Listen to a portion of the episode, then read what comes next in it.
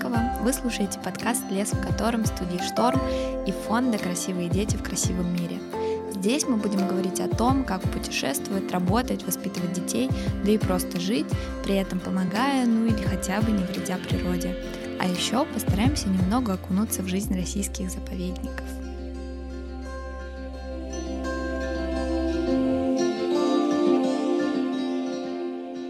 Тема этого выпуска — экотуризм. Это не просто путешествие по природным местам, это еще и о том, как важно сохранить природу в ее естественном виде. Не только не мусорить и не провоцировать пожары, но еще и не тревожить животных и не навредить экосистеме заповедных мест. А где-то, например, в степи, нужно думать даже о том, чтобы не затоптать землю. Почему это важно? Куда поехать в экопутешествие в России? Что там можно и чего нельзя делать? И, конечно, кого в таких поездках можно увидеть, мы расскажем в этом эпизоде. Ну, на Камчатку вообще, считаю, нужно приезжать три раза. Первый раз на разведку, понять, что такое за регион. Второй раз приехать уже, понимая, что такое Камчатка зимой, чтобы прочувствовать зимнюю Камчатку с ее фрирайдом, снегоходными экскурсиями, купанием в горячих источниках среди снегов. И один раз уже приехать по-серьезному летом и вот, например, сходить на наши северные вулканы, съездить э, в долину гигантов, там пожить в лагере около вулкана Плоский Толбачик, на котором испытывали первые наши луноходы в свое время в 60-х годах, зайти на Плоский Толбачик, посетить пещеры, каньоны. Ну, здесь придется прямо ну, походить. Это Кирилл, гид-экскурсовод и инструктор-проводник на Камчатке – Впервые он приехал туда в 2006 году и периодически возвращался по работе, а потом понял, что проводит на Камчатке большую часть года и решил там остаться. Теперь Кирилл работает в бюро Камчатка Тур и сам водит экскурсии. Мы написали ему, потому что кажется, что Камчатка — одно из самых желанных мест для путешествий по России. Я и сама давно хочу туда попасть, поэтому у меня к Кириллу было очень много вопросов. Для тех, кто любит трекинги, очень красивый маршрут — это Налочевский парк, он недалеко вроде бы от Петропавловска, но это такой многодневный маршрут. Здесь э, и минеральные источники, и термальные воды, и вулканы, которые окружают со всех сторон. Ну, тоже придется пройтись. Ну и тот же самый Авачинский вулкан, например. Это вроде бы тур одного дня, либо тур ну, с ночевкой под вулканом и подъемом с утра пораньше, возвращением вечером. Но опять же, если даст погода, это потрясающие виды. Действительно ощущаешь вот мощь вот эта, которая находится прямо под тобой, прямо под ногами. Ну, а на самом деле, если хочется чего-то ну, более легкого, есть различные джип-туры. Когда мы говорим про джипинг на Камчатке, после этого многие джипинги в других местах, они отходят на второй план. Вот у меня сейчас вот как раз в группе есть ребята, которые говорят, ну все, теперь мы понимаем, что это настоящий джипинг, и что то, что мы знали про джипинг до этого, это не оно. Когда колеса диаметром в метр и больше, низкого давления, перемалывают снега, машина куда-то ползет там в туман э, на горный перевал, чтобы вылезти на него, оказаться над облаками и во все стороны. Потрясающие виды, вулканические вершины, активные дымящиеся кратеры, э, ледопады, которые там затекают в кратер. Ну, много мест, на самом деле, перечислять можно бесконечно. Э, вот если такой вот, прямо вот, как вот там говорят, must visit, да, составлять такой список, ну, наверное, позиций хватит недели на три. И поэтому mm-hmm. очень жалко, когда туристы приезжают буквально на 6 дней и говорят, нам хочется посмотреть там все на Камчатке. Я работаю уже не первый сезон на Камчатке, и я знаю кучу мест, где я еще хочу оказаться и до сих пор не оказался. Бесконечные вот поиски, возможности, открытия. Есть мнение у меня и у всех, у кого я знаю, что туризм на Камчатке — это очень, очень, очень дорого. Что гораздо дешевле слетать в какую-нибудь Италию, чем на неделю на Камчатку. Так ли это на самом деле? Ну, смотрите, если мы хотим в тур, где программа завязана на джип и вертолет, неизбежно здесь дорогая составляющая. Если мы хотим аттестованных, проверенных, опытных гидов, да, это суровая статья расхода, потому что наши гиды получают больше, чем, например, гиды в Эльбрусе или там на Эльбрусе, ну, потому что Камчатка по определению дорогой регион. То есть, ну, если посмотреть наши там магазинные цены, приезжайте, посмотрите на огурцы за 800 рублей, помидоры за 1200 в декабре под Новый год, пожалуйста. Вот. Но все равно остаются много вариантов для движения с рюкзаком, пожалуйста. Для поездок общественным транспортом. То есть вот хочется вам увидеть критическую сопку, вулкан Камень, вот то, то, что мы называем долиной гигантов. Пожалуйста, вот он, автобус, он идет ну, тот же самый поселок Ключи, если вы хотите, с одной стороны, посмотреть там Козыревский и прочее. То есть этот вариант есть. И есть достаточно бюджетные э, туры, такие сборнички, где вам дают не полный пакет услуг, а скорее помогают с трансфером. То есть идет вахтовка, есть цена, и вот говорят, да, ребят, мы вот сюда можем вас доставить за такие деньги. Поэтому если заранее проработать маршрут, если подумать, что хочешь, с кем хочешь и как хочешь, ну тогда, конечно, можно сделать это гораздо дешевле, чем если через э, такое пакетное приложение. Пакетное приложение, ну, увы, не будет дешево. А мы можем э, вот назвать, например, какую-то среднюю минимальную сумму, которую вот можно потратить, ну, проведя неделю на Камчатке, и какую-то среднюю максимальную сумму? Вот, ну, с максимальной сложно. С минимальной, я бы сказал, что неделю вложиться в 35 и каждый день видеть новую локацию можно попробовать. Ну, это вообще звучит очень даже реально. Просто здесь важно, что вот именно придется прорабатывать, э, уже обращаться не к турагенту, а может быть просто такой сарафан. У нас много групп которые посвящены и туризму, и вот такому самоорганизованному туризму. То есть можно найти ребят через чаты, которые подскажут, расскажут, да, мы идем поход туда, мы идем поход сюда. То есть, наверное, можно попробовать вот от такой цены говорить о Камчатке, но это без учета ну, проезда, ну и без, там, не знаю, крабов каждый день. Можно вложиться в такую сумму. Если мы говорим о верхних пределах, э, ну, смотрите, тот же самый день с вертолетным туром – это уже 50 тысяч. Если мы говорим про прямо такие суровые джип-маршруты, где только подготовленный транспорт, полностью там переделанный уже, у вас даже близко не пройдет, тут тоже цена будет там и 8, и 10, и 15 тысяч человека за дневной маршрут. Поэтому, наверное, так, что если вы приезжаете на Камчатку, имея с собой 100 тысяч рублей, вы увидите очень много. Если меньше, ну что ж, придется немножечко внимательно отнестись к проработке маршрута. Но все равно 35 тысяч звучит, конечно, прям очень доступно, кажется, для отпуска. Ну, точно не дороже, чем в Италию. Ну, мы говорим, что это такой ну, лофт-формат. То есть все равно это где-то мы живем в палатке, где-то мы живем в таком горном хостеле. Ну, реально, на самом деле реально. А еще такой тоже, ну, наверное, важный для многих туристов вопрос про сервис часто говорят, что ну вот в таких местах, там как на Кавказе, на Камчатке и так далее, не очень развит сервис до сих пор в России. Вот насколько это так? Ну, если честно, мы отстаем, да, от определенных регионов России. У нас ряд вещей только в стадии восстановления. Но здесь, э, что я скажу, у нас есть действительно, вот, например, проблема даже с асфальтированной дорогой на Камчатке. Она существует. Мы прям туристам говорим, вот мы увидели весь наш южный асфальт. Или весь асфальт, идущий там на восток Камчатки. Но это связано с тем, что у нас многие дороги не являются, собственно, дорогами, являются технологическими проездами. Геотермальным станциям, каким-то добывающим полезные ископаемые предприятиям и так далее. Поэтому здесь, конечно, суровые условия. Надо потрястись на вахтовке и так далее. Но зато там будет тот кусочек природы, где не будет там стоять, не знаю, 33 коттеджа и так далее. То есть если вы едете на Камчатку за нетронутой природой, ну что ж, она будет нетронутая можно найти те участки, где вот кроме таких же, как вы, любителей дикой природы, не будет никого, а можно найти места, где, не знаю, в, в этот день и час кроме вас никого нет. Но за это приходится платить тем, что, да, вот проблема долгих переездов, тяжелых дорог, дорогих, да, гостиниц, но иногда говорят, я был в Исландии, вот там вот много дорог и все прочее. Мы, когда ездим на сплав, на такой ознакомительный маленький сплав. Мы от гостиницы до начала сплава проезжаем расстояние больше, чем вся Исландия поперек. Это всего лишь один день, один маршрут. Есть куда стремиться, есть над чем работать. Зато Исландии гораздо сложнее удивить туриста нетронутыми уголками.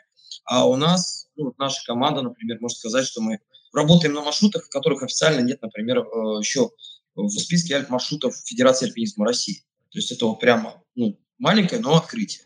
Если даже кто-то до нас был, то, по крайней мере, описание этого маршрута не существует. На Камчатке стать первооткрывателем несложно. А что это, например, за места? У нас очень много гор, вершин, на которых в свое время были топографы, прошли, отметили. А хочется пройти вот на эту вершину не самым там тривиальным маршрутом, а через какую-то там каменную стену или мимо какого-то озера. Например, то есть в, в альпинизме бесконечные возможности, и каждый год разные альп-команды на Камчатке утверждают новые альп-маршруты. Наши вулканы постоянно как-то изменяются, работают. Здесь прошло то извержение, тут прошло то извержение. Тоже меняются как-то наши маршруты. Появляются новые водопады в связи с тем, что где-то рельеф там изменился. Открываются новые лавовые потоки. Поэтому иногда даже то место, которое ты уже знаешь, по которому ты уже проходил очередное извержение, и вот уже маршрут совершенно другой. В последние 2-3 года желающих поехать на Камчатку стало намного больше. По словам Кирилла, полуостров даже оказался не готов к такому интересу к себе. Помимо того, что пока просто не хватает сервиса и гидов, кажется, что не готова и сама природа. Камчатка прекрасна тем, что она дикая нетронутая, и важно соблюдать довольно много правил, чтобы она такой оставалась. Это может быть сложно, если ты путешествуешь в одиночку, поэтому Кирилл, да и другие проводники Камчатки не рекомендуют это делать. И дело не только в том, чтобы обезопасить природу от человека. Может получиться и так, что спасать придется самого путешественника. У нас очень переменчивая погода. Вот вчера жара и солнце, а сегодня снег, наледь, штормовой ветер. И все это вот на одной и той же самой локации, где-то на уровне тысячи метров над уровнем моря, даже ну, не в горах. И ну, традиционная наша визитная карточка, наша красота и наша опасность – это медведи. Камчатские медведи очень многочисленные, они не боятся человека, и поэтому, перемещаясь по таким маршрутам удаленным или там вне баз, надо помнить о том, что с собой всегда средства отпугивания медведей, определенные поведения с едой, никаких там объедочков, никаких там еда, брошенная в костер, или там хлебушек наколотый на ветке для птичек. Нет, такого нельзя. Медведи начинают прикармливаться, идти за человеком.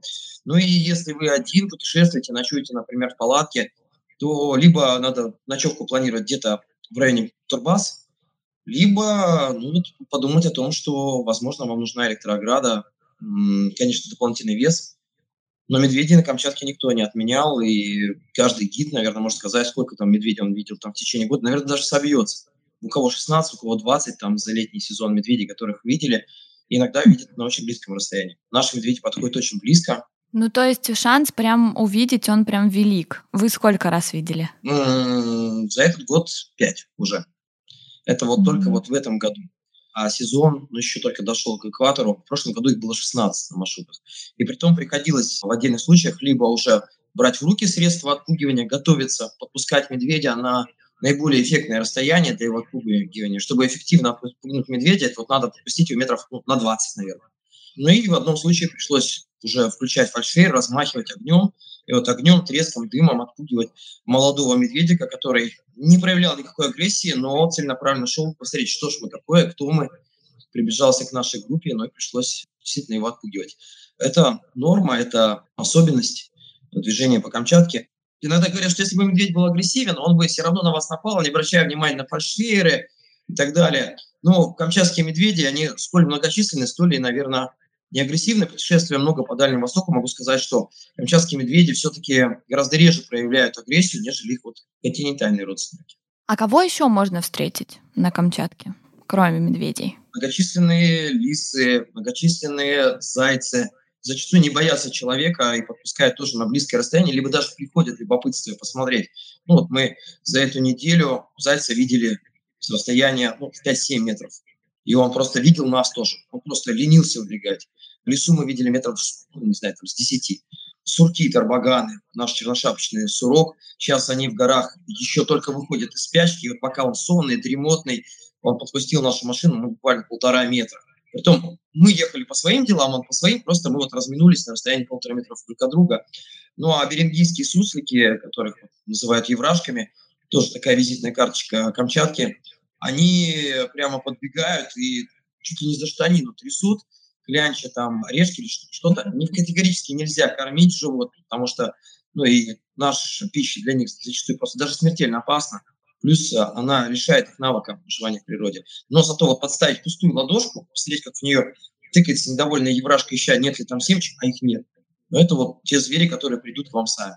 Ну и подходить к воде, морские э, экскурсии, это возможность посмотреть в естественных, понаблюдать за нерпами, за сивучами, попробовать увидеть в море касаток, а если получится и китов буквально в двух часах там, хода катера от городского пирса, съездить на горные реки увидеть, как лосось идет на нерест. Сейчас прямо горбуша идет на нерест, можно посмотреть, как она прорывается через каскады, потом играет на нерестилище. В разные периоды на Камчатке можно прикоснуться к природе прямо в разных ее проявлениях. Ну, любой сезон хорош, кроме зимы, наверное, когда все спят. Ну а летом каждую неделю кто-то радует на маршрутах.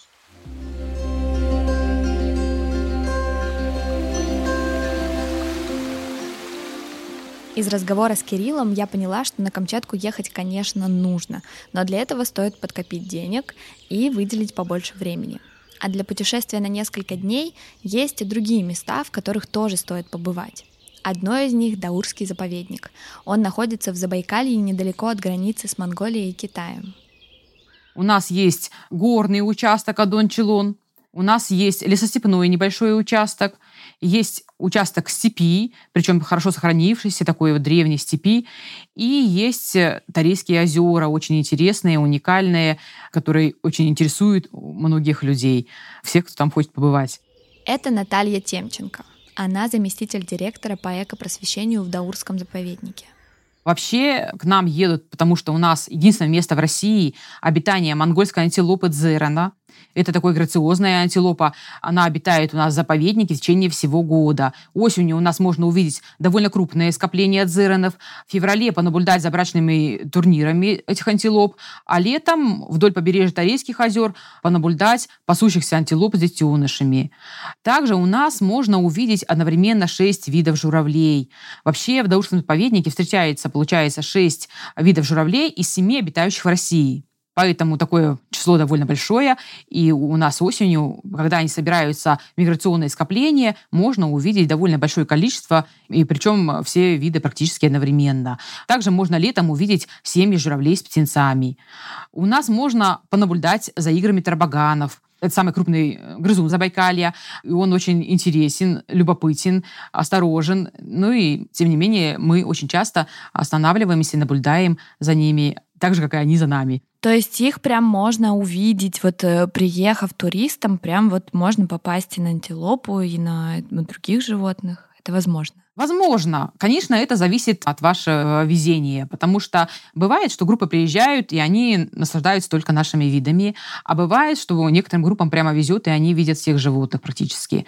Так как это все-таки не национальный парк, а заповедник, и поэтому у нас нет никаких подкормочных полей и прочего, то понятно, что животные, они могут быть, а могут их какой-то период не быть. Например, летом э, животных чаще можно увидеть ранним утром или вечером, потому что у нас очень жарко бывает в летний период, и, конечно же, в течение дня они в основном все прячутся от палящего солнца. А насколько можно приехать туда? То есть это только однодневные какие-то программы или можно на пару дней остаться с палатками, например? Вообще, это, конечно, зависит от желания туристов. То есть они знакомятся с нашими маршрутами, звонят, говорят, какие маршруты они хотят посетить, и мы с ними вместе выстраиваем их маршрут. Это может быть однодневный маршрут, а может быть двухдневный или трехдневный маршрут.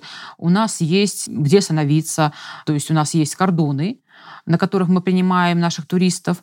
Там есть небольшие такие модульные вагоны, очень такие комфортабельные вполне. То есть в одном вагоне можно разместить 6 человек, где они могут остановиться, переночевать. Причем там же на кордоне есть оборудованная для самостоятельного приготовления пищи кухня. То есть туристам ничего не нужно с собой вести, что тоже облегчает посещение. То есть им постельные принадлежности им, естественно, выдадут. На кухне есть все тоже необходимое. Газовая плита, холодильник, вся посуда. С собой можно привезти только продукты. Посетить заповедник можно только в составе группы с проводником. Такие правила действуют почти на всех заповедных территориях. Но договориться о посещении несложно. Нужно просто позвонить в заповедник и узнать, когда можно приехать. Там помогут и определиться с маршрутами, и с проживанием на территории.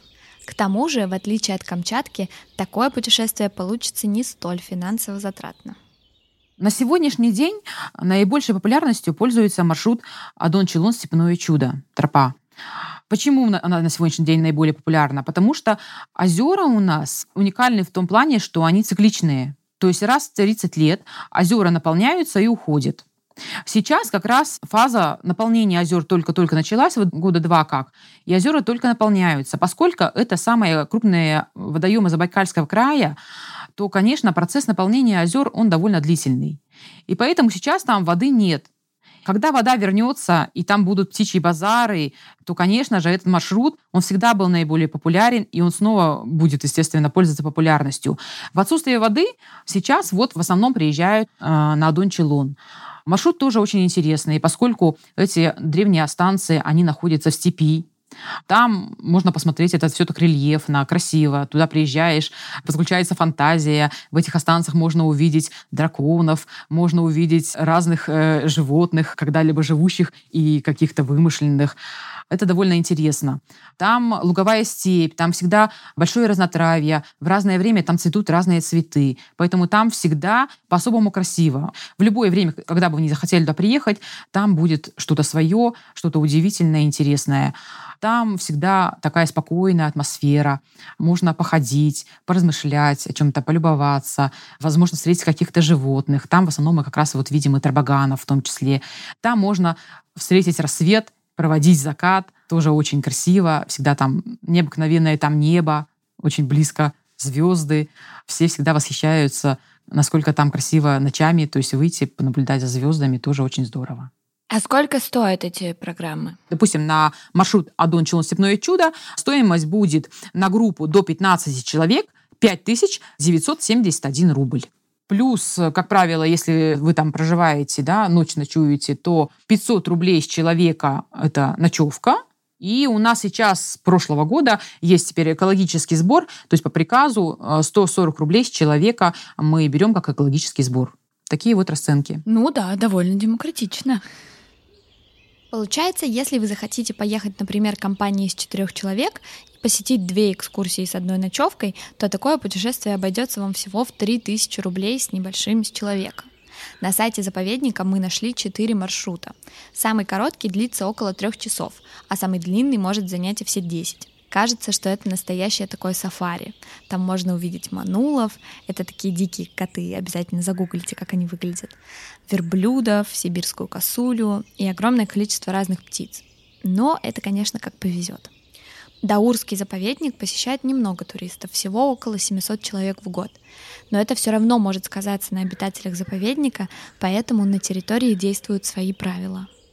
В этом году желающих приехать к нам очень много. Понятно, что мы не всех можем принять, поскольку то есть они звонят, что мы хотим приехать к вам в эти выходные, и мы говорим, что, к сожалению, эти выходные заняты, ну, потому что есть система предварительной записи мне кажется, любое, наверное, появление человека в природе, но оно не может пройти бесследно для природы. А тем более для природы нашей, степной, поскольку степная растительность, она довольно уязвима. То есть это корневая система, не, расположенная не очень глубоко, то есть она очень подвержена вытаптыванию. Конечно же, мы не можем сказать, что последствий от э, посещения туристами нет совсем.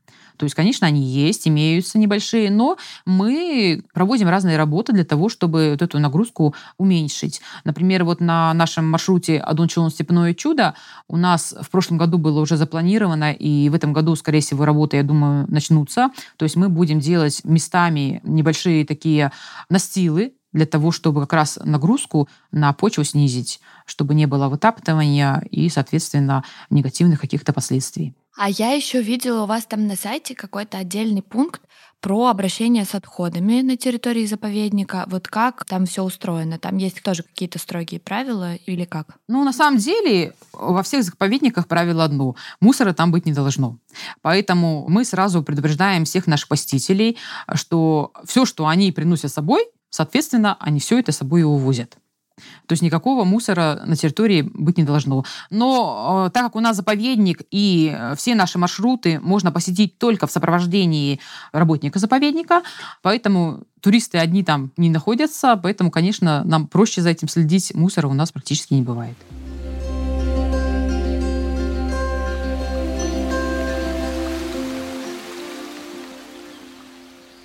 Про то, какие правила нужно соблюдать, отправляясь на Камчатку, рассказал мне и Кирилл. Помимо того, что мы не кормим животных, мы никогда не оставляем, как я уже говорил, остатки еды на маршруте. Медведи начинают тяготеть к этим вот стояночкам, помоечкам, а потом перестают укладываться в спячку, перестают охотиться в природе, начинают выходить к людям.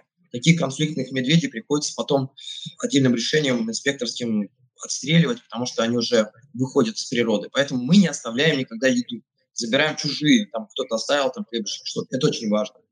Еще важным правилом является, что вот сейчас наличие газовых горелок и все прочее позволяет максимально отказаться от открытого огня. Да, романтика костра существует, но пускай она останется где-то на таких вот зонах глэмпингов или чего-то. на маршруте, если вдруг нужен огонь, это газ, это защита вот от пожаров.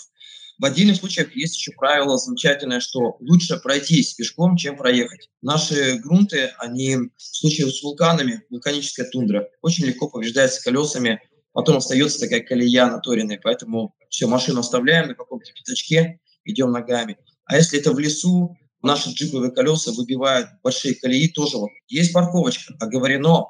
Дальше можно теоретически проехать, но оставляем машину, потому что на Камчатку едут заинтересованные природы. Вот давайте вот мы, вот начиная отсюда, ее не будем трогать. Это тоже очень важное правило. Ну и мусор, это вот ну, всемирный да, тренд, это вот выносить с маршрута больше, чем занес, убирать мусор свой, убирать что-то, оставшееся после тебя. Мы иногда делаем прямо тематические туры, такие тур-субботник. А иногда делаем просто акции, иногда просто собираемся гидами. Ну и обязательно на маршруте, да, мы отслеживаем, чтобы ни мы, ни наши туристы не оставляли ничего, даже биоразлагающегося, какая-то бумажка или огрызок. Ну, если мы можем это вынести, так зачем же им оставаться здесь? Пускай разлагается уже в городе в условиях мусорного бака. Везде, где появляется человек, появляется и угроза дикой природе. На Камчатке из-за, казалось бы, безобидной недоеденной булочки, которую кто-то забыл забрать с собой, могут погибнуть медведи, а из-за пожаров и деятельности человека в Даурском заповеднике находится под угрозой исчезновения манулы и дикой антилопы. Мы чуть подробнее расскажем об этом в следующем выпуске. Почти в любом месте, где побывал человек, нарушается экосистема. И даже то, что кажется нам мелочью, на самом деле может привести к серьезным последствиям. Но это не значит, что путешествовать по таким местам нельзя, а увидеть дикую природу и почувствовать себя первооткрывателем не получится съездить на Камчатку, в Даурский заповедник или другие прекрасные места России и мира можно, просто главное не забывать о природе и беречь ее. Убирать за собой и другими мусор, серьезно относиться к правилам посещения заповедных мест. А еще можно внести свой маленький вклад, например, поехать в отпуск волонтером в какой-нибудь заповедник и построить там экотропу.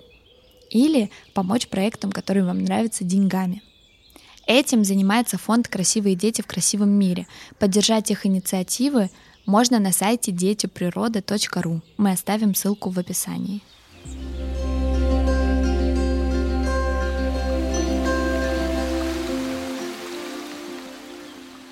Давайте так суммируем нашим слушателям, почему стоит хотя бы раз в жизни оказаться на Камчатке и выбрать вот Камчатку, а не Исландию или еще куда лучше, Турцию с отелем, все включено. Камчатка — это дикость и мощь. Когда говорят, что реки кипят от рыбы, да, это действительно про Камчатку. Можно увидеть, как вот этот упрямый лосось, несмотря на что, карабкается вот вверх для того, чтобы вот здесь дойти, отложить икру, умереть, но тем самым скормить своих детей. Вот это вот то, что можно увидеть в National Geographic и на Камчатке. Почувствовать эту дрожь земли, когда ты стоишь на вулкане дымящемся, и прямо ты почти органически ощущаешь, что вот под тобой здесь вот она магма, готовая вырваться наружу. И вот прямо земля вот клокочет, газ вырывается с грохотом, слышным за километры. Это Камчатка.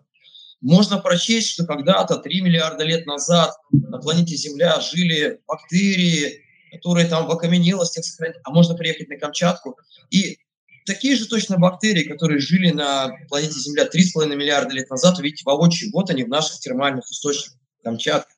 Ну и э, действительно вот эта вот мощь, дикость, и которая при этом не контрастирует с какими-то там строениями, дорогами, лэпами, проводами. Всегда можно найти уголок, где вот вы, природа и никого. Даже на достаточно ходовых разнообразных маршрутах. Возможно, придется просто встать в 5 утра, на маршрут, а не 8, но зато насладиться действительно этой дикостью, необузданностью. Можно ли где-то увидеть еще такое? Ну, я много путешествовал и по России, и по Дальнему Востоку очень много. Много диких мест. А вот такой вот, вот мощи необузданности, ну, нет, я не встречал такого второго места вот по такой энергетике. Вот энергетика Камчатки – это то, что вряд ли найдешь где-то еще видео. А вот за все время вот вашего опыта большого экотуризма есть у вас какое-нибудь одно очень крутое воспоминание, о котором можно рассказать? Может быть, какое-нибудь прям особенно крутое?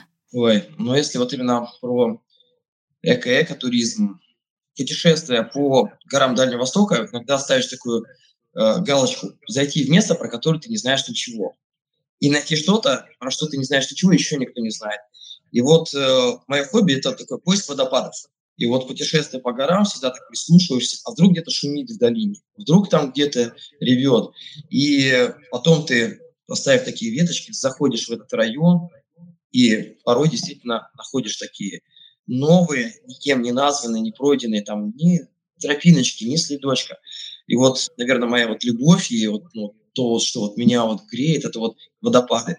И, не знаю, несколько десятков водопадов, которые мы нашли вот так вот, вычислили где-то по карте, где-то там прикинули по рельефу, без дронов, без всего, без подсказок. И вот некоторые из них высотой 50 метров и больше. Ну вот, наверное, вот это путешествие всегда неизгладимо. Вот это шум воды, вот какой-то вот тенистый распадок. И вот главное, что вот это ощущение первого открытия, первого парохода, э, потому что, ну, никто до тебя.